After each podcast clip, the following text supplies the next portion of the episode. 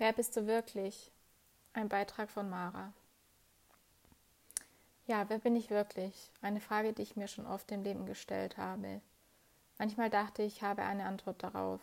Ich weiß nicht mal, ob es nur eine Antwort darauf gibt oder ob es mehrere sein können. Eine tiefgründigere spirituelle Antwort und eine individuelle auf die eigene Persönlichkeit bezogene vielleicht. Aber an was wird das überhaupt festgemacht, wenn man wirklich ist? Und an welchem Punkt in seinem Leben wäre es gut, diese Frage beantwortet zu haben? Muss man sie überhaupt beantwortet haben? In meinem Fall ist es zumindest so, dass dieses dicke, fette rote Fragezeichen eine unglaubliche glaube, Unsicherheit dass die Ebenen, auslöst. die zur Beantwortung dieser Frage führen können, in der Pubertät gelegt werden. Eine Zeit, die von viel Experimentieren und Hinfallen und Wiederaufstehen geprägt ist, in der man zumindest ein paar Eigenschaften ausschließen kann, so in der Art, das jedenfalls bin ich definitiv nicht. Man sammelt eigene Lebenserfahrung, wird unabhängiger. Man entwickelt Werte und Ansichten, konstruiert sich eine Persönlichkeit, befreit sich von alten Annahmen und Strukturen. Das ist mit viel Schmerz und Chaos verbunden, aber ein guter, wichtiger und befreiender Prozess, der notwendig ist, um das erwachsene Leben meistern zu können. Ich weiß, das ist eine große These, aber denk mal eine Weile darüber nach. Wenn man also in das Erwachsenenalter kommt, aber den gerade genannten Part, diese Findungsphase aus verschiedensten Gründen nicht durchlebt hat, es einem an Lebenserfahrung und eigenen Konstrukten mangelt, dann ist das ein Problem. Die Fragezeichen fliegen einem um die Ohren, in einem Tempo, das einem schwindelig werden kann. Mit 22 geht es mir gerade genauso. Der Raum, in dem ich sitze, dreht sich regelrecht und ich habe keine Ahnung von gar nichts in meinem Leben.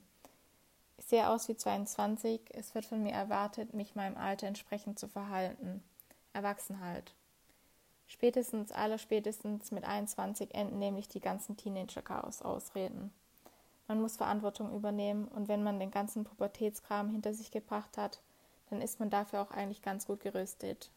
Die ein oder andere Krise nicht ausgeschlossen. Ohne den Pubertätskram bin ich dann endgültig in der maßlosen Überforderung angekommen.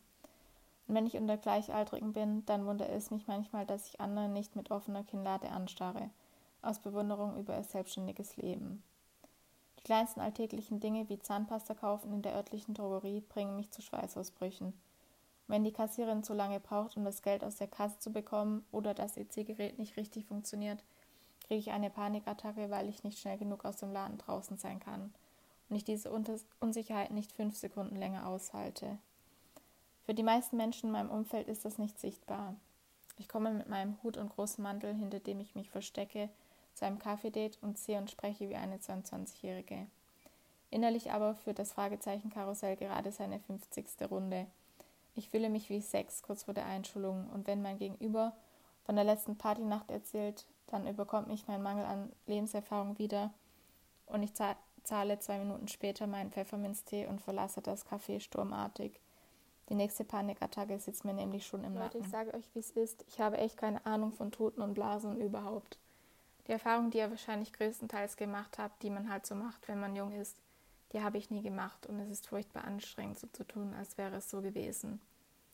Unabhängig von meiner beschriebenen subjektiven Erfahrung ist es, glaube ich, allgemein nachvollziehbar, wie schwer es ist, mit Unsicherheit und Verletzlichkeit offen umzugehen und diese zuzugeben. Dies zu kommunizieren ist oft aber der einzige Ausweg, also was auch immer einen belasten mag. So here we are, ich habe es gesagt, wie es ist. Falls ihr also mit meiner ganzen Thematik nichts anfangen könnt, dann wünsche ich mir dennoch, dass ihr diese Sache mitnehmen könnt. Zeigt euch und eure Emotionen. Steht zu euren Unsicherheiten. Es ist befreiend, verletzlich zu sein und zu sich zu stehen, egal in welchem Kontext. Es gibt nichts zu verlieren, außer dass das eigene Ego kleiner wird, was ja wiederum auch positiv ist. Ich könnte darüber noch Stunden philosophieren. Vielleicht dann in meinem nächsten Text. Ich muss jetzt nämlich eine Mindmap erstellen zum Thema, welche Werte sind mir wichtig. Ihr wisst Bescheid.